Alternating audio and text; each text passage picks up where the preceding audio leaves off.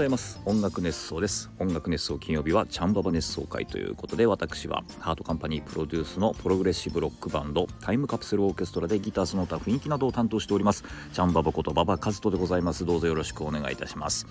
音楽熱想はハートカンパニーの制作でお届けしております。ハートカンパニーは音楽のプロデュース会社です。楽曲制作コンテンツ制作などをしております。はいということで、えー、この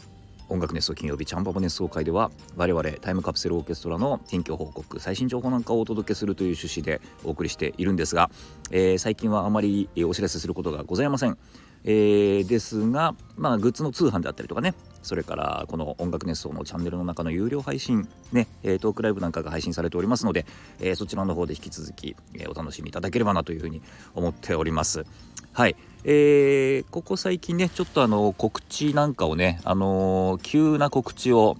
いつもしていてですね、えー、急すぎると怒られることもあったりするんですけれども。えーとですね今日は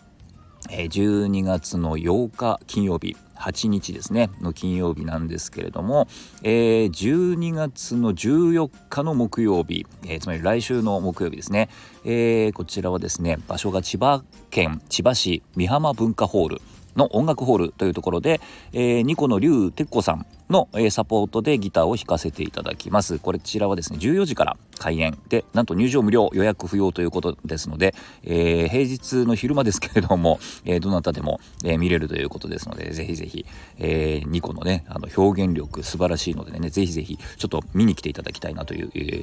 ー、イベントでございます。はい。で、タイトルがですね、ニコとギターが奏でる日だまりコンサートということで、えー、日だまりコンサート、こ野外じゃないんだよな、音楽ホールですもんね。野外じゃないと思うんですけれども、まあ、の詳細何も聞いてませんけれども、えー、多分ね楽しい、え、演奏になると思うんですよ。でえっ、ー、とですねこれはこのライブはですねコンサート。こちらは、えー、ニコ教室リュウさんのねニコ教室がえー、なんとね千葉教室がね1月に開校するんですって。でそちらの生徒募集のまあえー、ねあのイベントみたいな形なるのかな。っていう風になってると思います。で、えっ、ー、と、2個のね、体験レッスンとかなんかワークショップとかが、えー、あったりするみたいなので、えー、これね、僕の X のアカウントの方でリポストしておりますので、そちら見ていただけるとですね、いろいろ詳細書いてありますので、えー、2個に興味ある方はぜひね、え、来ていただけたらいいなというふうに思うんですけれども、あの僕もですね、え、ちょっと2個始めました。はい、えーとね、今週の月曜日から、今週の月曜日からというか、今週の月曜日に、えー、練習したっきりまだ練習してないんですけれども、あの、やってみた感想はね、僕一回ちょっとバイオリン挑戦したことあるんですけどバイオリンはねちょっとあのとてもじゃないけど人前で演奏できるレベルに達するまでちょっと相当時間かかるなと思ってちょっとあの挫折しちゃってるんですけれども2個はねなんかねちょっといけるような気がします。うん、で2個って多分ねその姿勢だったりとかそれから指の感覚っていうのが割とねちょっとこう何、えー、て言ったらいいのかなかなりこう自然に近いというかこう音が高い低いみたいなところとかそういうのがね結構あの歌に歌を歌うのにかなり近い感じで、えー、感覚的に弾けるような気がしてます。まだわかんないですけどね。まだちょっとしかやってないんで。なのであのー、この間ねその2個の教室の発表会のサポートなんかもやらせてもらいましたけども生徒さんなんか結構ね弾けてましたので、えー、これ2個結構なんだろうあのー普通にこうギター始めるとかっていう感覚と同じような感覚でね始められるような気がします。で楽器もね初心者用の楽器なんかもあったりするみたいなので、えー、ぜひぜひちょっとね2個興味ある方はね始めてみたらいかがかななんていうふうに、えー、思ったりもしておりますよ。うん。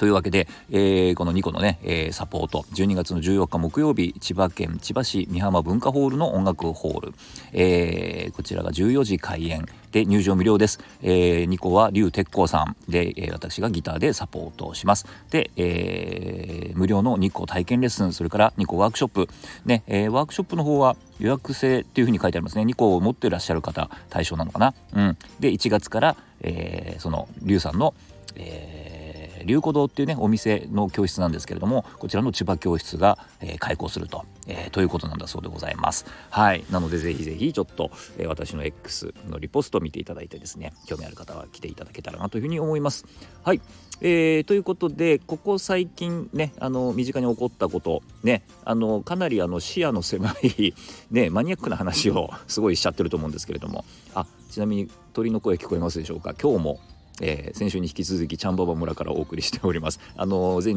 前回のね車中泊熱奏でお話ししましたけども今回もですねちょっと車中泊をして、えー、でチャンババ村で朝からね、えー、今日天気良くてですねすごく清々しい感じです。ちょっと寒いですけどね、えー、こんぐらいの季節の方がね虫とかもいなくて、えー、結構快適だったりしますけれども。はいそんな感じでチャンババ村からお送りしておりますけれども、えー、ここ最近のね出来事なんかをお話ししてましてでちょっと視野の狭いねマニアックなお話をしてるんですけども今日はねもう視野が狭いどころころかあのー、なんだろうなこの話は多分自分のことうん、自分しかちょっと興味ないんじゃないかなくらいの、えー、話をねしたいと思います。皆さんからすると知らんがなっていう話かもしれませんけれども、えー、ちょっとお付き合いいただけたらなと思うんですけれども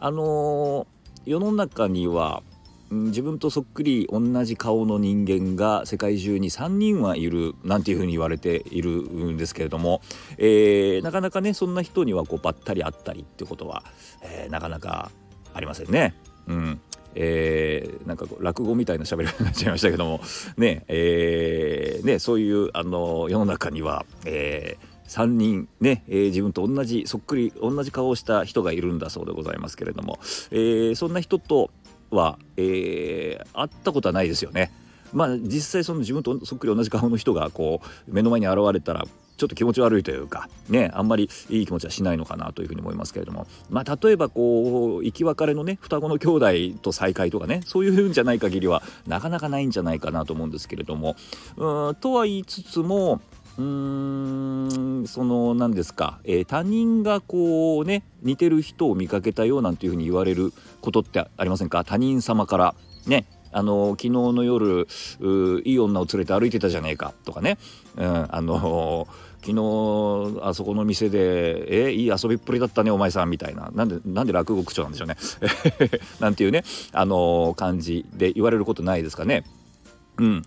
あのー、結構だから自分で似てるかどうかっていうのは分からないけれども人から見ると似てるなんていうふうに言われること結構あると思うんですよ。でね、えー、最近こう最近というかね、まあ、昔からも含めてなんですけれども、あのー、人から誰々に似てるねって言われたえー、経験をですねちょっとねお話ししようかなと思うんです。であのもしあの全然興味ない人は何の話だって話だと思うんですけれども、えーと、今日もしねちょっとちょっと興味ある方はですねあのちょっと検索していただいてね画像を検索していただいてですねチャンババの顔とちょっと見比べていただくと、えー、面白いかなと思いますけれども。どうかな？うん、えー、そんな感じのねお話を今日しようと思います。はい。えっとですねまずね、えー、どうしようかな。若い順に行こうかな。えー、っとですねえー、これねシンガーソングライターの北周平君。はい。えー、ハイウェイスター所属のね北周平君。この、えー、アニソングランプリで優勝してねデビューをした、えー、シンガーソングライターですけれども、えーと、僕はねこれ実はもうもう10年ぐらい前になりますけれども、えー、この、ね、アニソングランプリの、えー、イベントと、まああのつながりの深い、ね、アニソングランプリで優勝してデビューするとアニマックスミュージックスっていうねあのアニソンイベント横浜アリーナでやっている、えー、やっていたね、えー、アニソンイベントに、えー、出演できると。これアニソンって言っちゃいけないんだっけかな。まあいいや、えーと、できるというような、えー、システムになっておりまして。なのでそこで僕はあのー、当時、えー、ハウスバンドね、えー、いろんなこう入れ替わり立ち替わりくるアーティストさんの、えー、この何ですかサポートをする、えー、ハウスバンドにいたわけなんですけれども、まあ、そこでね北周平君とは実は会ってましてまあでもそこではなんかこうねお話をするとか、えー、そういう感じではなくてですね本当にもう一バックバンドとしてサポートミュージシャンとして接していたのでそんなに、えー、深いつながりはなかったんですけれども、えー、その当時からですねあの北君の周りのスタッフの人だったりとかアニマックスのスタッフの方から、えー、北くんに馬場さんって北くんに似てますよねってすごい言われてたんですよ。なんかちょっと一瞬見間違えることありますよぐらいの感じで言われてそんなに似てるかなっていうふうに自分では思ってたんですけどもまあやっぱりなんかちょっといろいろパーツなんかを顔のパーツなんかをね見比べてみるとちょっと似てるかもしれないですね。うん、であのー、そんなにその、えー、ねアニマックスミュージックスのえー、ハウスバンドやってた頃にはそんなにその交流はなかったんですけれども僕がねやっていた、えー、ラマーっていうバンドが、えー、主題歌をやっていたアニメで「ゾイド」っていうのがあるんですけれどもそのゾイドがね北くんすごい好きで、まあ、そんな困難のつながりだったりとかそれからえっ、ー、とえー、これはね2019年、うん、だったと思うんですけれども、えー、の2019年のね10月に、えー、公開された映画で「桃源郷ラビリンス」っていう映画がありましてそこのね主題歌、えー、これシンパシティックラビリンスっていうのかな、えー、っていう楽曲をですね北くんが作詞作曲。で編曲はですねなんと、えー、我々タイムカプセルオーケストラのバンマス、えー、須藤健一さんね、えー、ケニーが担当しておりましてそこに私がですねギターと三味線で呼んでいただきまして、えー、っていうような楽曲がありましてレコーディングでねちょっとご一緒させてもらってゾイドの話なんかもちょこっとしたりして一緒に写真なんかも撮ってですね当時の、えー、ツイッターツイ当時ツイッターですね。ツイッターに、えー、ツイートされてるんですけども写真がね。うん。あのこれちょっと探してみてください。ただねこの頃僕はね結構あのルックスが日替わりで変わるって言われてましてこの頃はですね髪の毛をかなり伸ばしてましてですねひげも生えてまして、えー、髪の毛もちょっとなんか、えー、カールしてるかなもじゃもじゃとね、えー、なのでちょっとね似ても似つかないんですけれどもなんとなくですねあのこのひげと髪の毛のえー、取った感じでこの顔のねパーツだけ見比べてみるとあ確かにちょっと似てるかもなっていう感じはあります。でも結構周りからはねあのすごい似てるっていう風に言われてたんですよね。はい。というわけで、えー、1人目はですね北周平君。ね、えー、ちょっとあのえー、検索してみてですねあの似てるかどうかちょっとね見ていただけたらなというふうに思うんですけれども。はい、えー、それからですね、えー、次はですね、えー、昔あのルアージュっていうバンドがあったんですけれどもまあビジュアル系バンドかな。うん。ねえー、そのルアージュこれあのローマ字読みで読むとですねローアゲって読むんですけれども ルアージュというバンドがありまして、えこちらのルアージュのねギタリストで、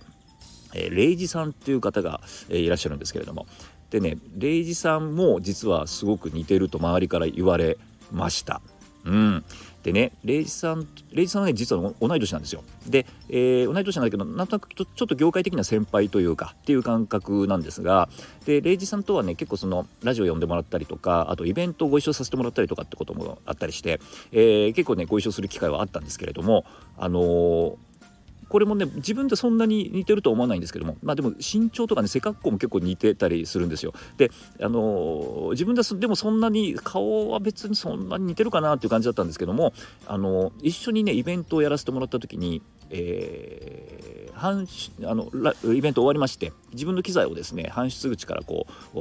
運んで車に積み込んでたんですね。そしたらね、えーと、このレイジさんのファンの方が、あのー、いらっしゃってで、まあ、まあ、もちろんあの、ね、もうイベント終わってるぐらいなんでもう暗いです。ね暗いところですけれどもそこでレイジさんのファンから話しかけられましてあのレイジさんっていうふうにもう普通に本当にレイジさんだと思い込まれてですねあの普通にあのレイジさんっていう感じでこう話しかけられてですね。で「いやごめんなさい僕レイジさんじゃないんですよ」って言って「あごめんなさい間違えちゃいましたすいませんでした本当にすいません」なんて言ったで一回こう飲み込んでくれたんですけどもその後さらにですね「え本当にレイジさんじゃないんですか?」っていうふうに確認されるぐらい、えー、レイジさんのファンが間違えるぐらい似てるみたいですね。はい。こちらはですねあの、まあ、ビジュアル系のバンドですからこう検索するとルアージュのレイジさんで検索するとですね、えー、やっぱりちょっとお化粧してる写真なんかが多かったりします。なのでちょっとそれだとねあの分かんないかもしれないですけどちょっとねメイクの薄いというか写真なんかもたまに、えー、画像検索すると出てきますんでそちら見ていただくとね結構そのなんだろうやっぱりあのちょっと尖ったパーツの顔の人と似てる感じになるのかな。うん。えー、そんな感じなのかもしれないです。はい。ということで、えーと、2人目はねルアージュのレイジさんなんですけれどもかなりねあのやっぱりね周りのスタッフさんからもね結構似てる似てるなんていうふうに言われてねあのー、言われてましたけれどもね、えー、ルアージュのレイジさん2人目でございます、えー、そしてですね最後3人目なんですけどもこれね最新情報です、え先日ね、え飲食店に入りましてで、えー、まあ、ちっちゃい飲食店なんですけれども、えー、そこでね会計する時にですね、あのー、お店の方から「慶応の宮田さんってご存知ですか?」っていうふうに言われて「いや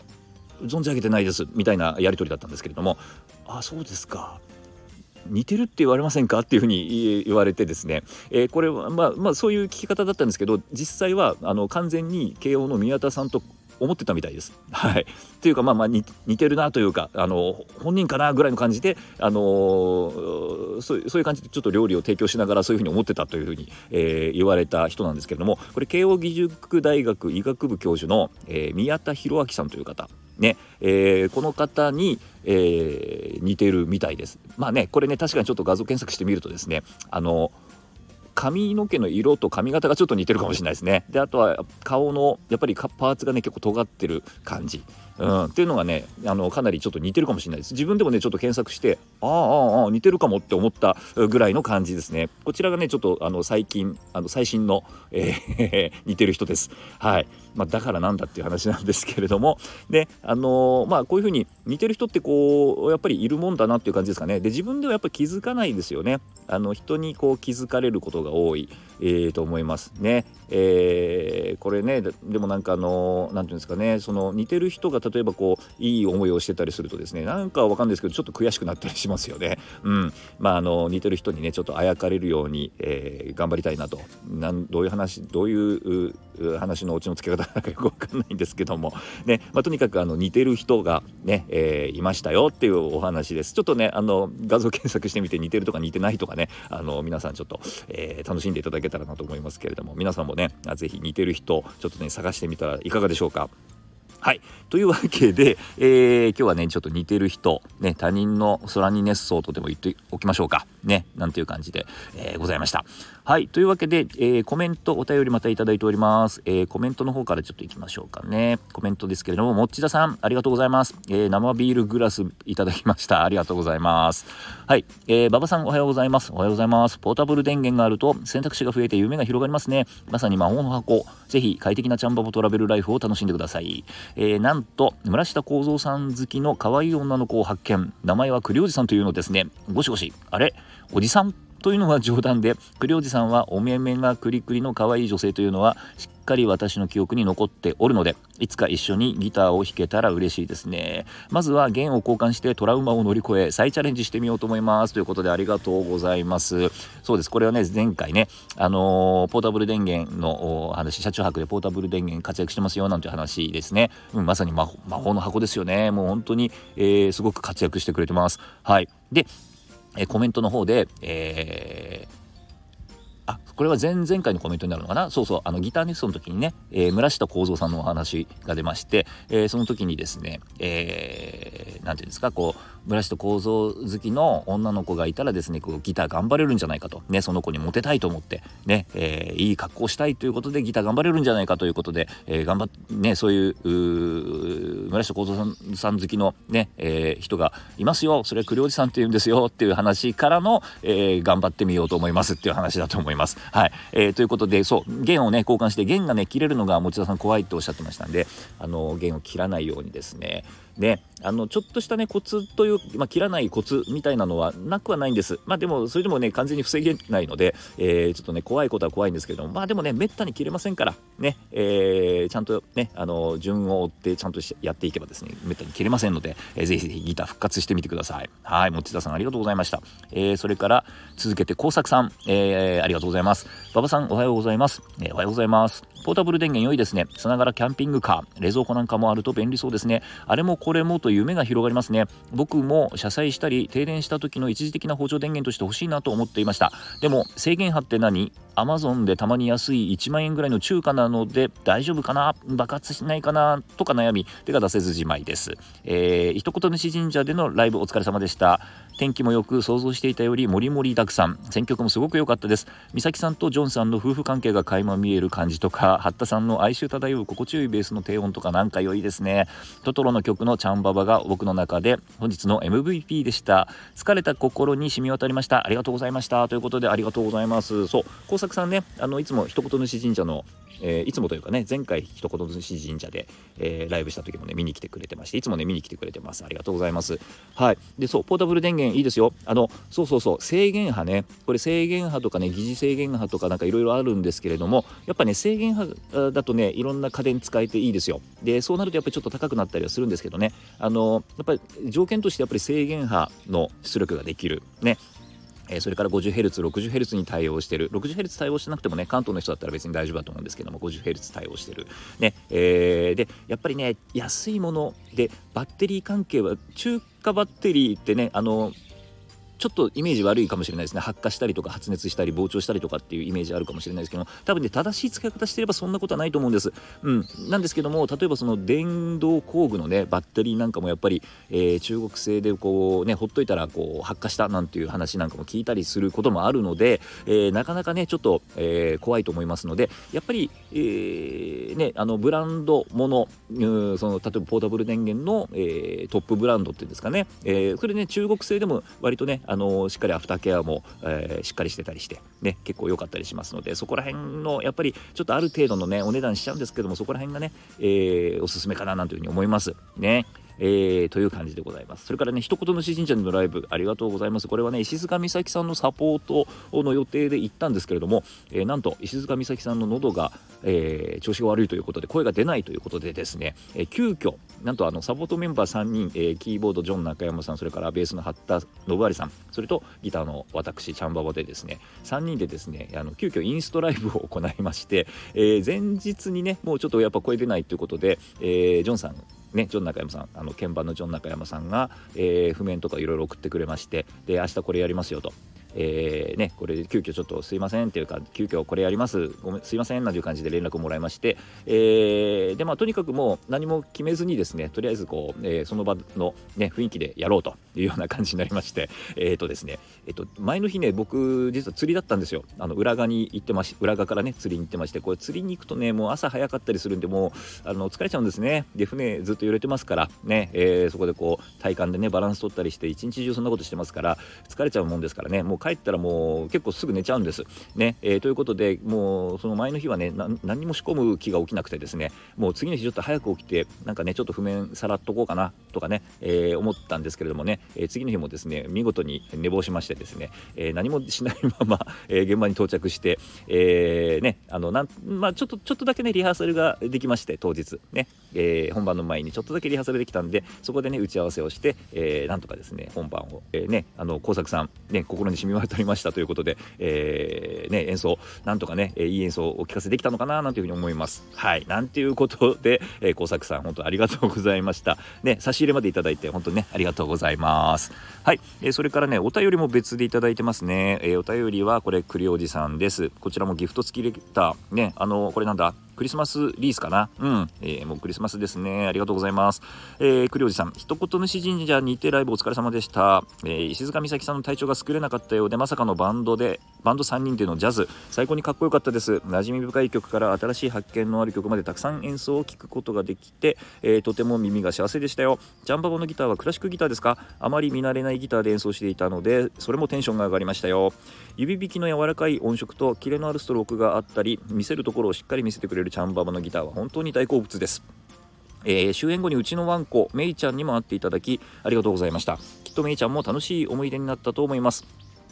また素敵なギター聴きにちゃんばもの現場も回れるように元気になって帰ってきますということでありがとうございます。はい、えー、栗おじさんもね一言主神社ライブ、えー、見に来てくださいました。ありがとうございました。ねそうなんですよ。その石塚美咲さんのね喉が調子悪かったということでバンド3人でまあ一応ねジャズっていう体でやりました。でね、えー、まあ歌のサポート石塚美咲さんが歌ってっていうサポートであればこういわゆるいつものねスチール弦のアコギを持っていこうかなと思ったんですけども今回はねクラシックギターですねまさにガット弦が貼ってあるガットギターなんていうふうにも言われたりしますけれどもえおそれを持ってって演奏しました。そうですね。であのー、もうピックはね一切使わずもう指だけで、えー、弾いたんですけれどもなかなかねちょっと寒いとねこのあの前のその、えー、2個のねあのえー、吉見観音のサポートのライブなんかはねこう寒波が来てる上に夜でね、えー、相当寒くて全然指動かなかったんですけれども、えー、そんな状態というか、まあ、今回もね野外だったんですが、まあ、今回昼までね天気も良くて、え、日差しも良かったのですごくあのね、あの手手としてはそんなに問題なく動いたんですけれども、ねえー、指引きでですね、えー、弾きました。はい、えー、ということでですね、えー、あそうそうそうあの犬ね、えー、ワンちゃん、メイちゃんにもね、えー、メイちゃん可愛かったですね。ありがとうございました。ね、えー、そうですね、サンバボの現場回れるように元気になって帰ってきますということで、あのー、手術をね、されるとかっていうふうに聞いております。でね、入院されてるんじゃないかと思いますけれども、ね、えー、ぜひぜひちょっとまた元気になってですね、えー、ライブを見に来ていただけたらなというふうに思いますので、頑張ってください。はい、ありがとうございました。はい、ということで、えー、音楽熱奏金曜日はチャンバボ熱奏会でした。それではまた来週。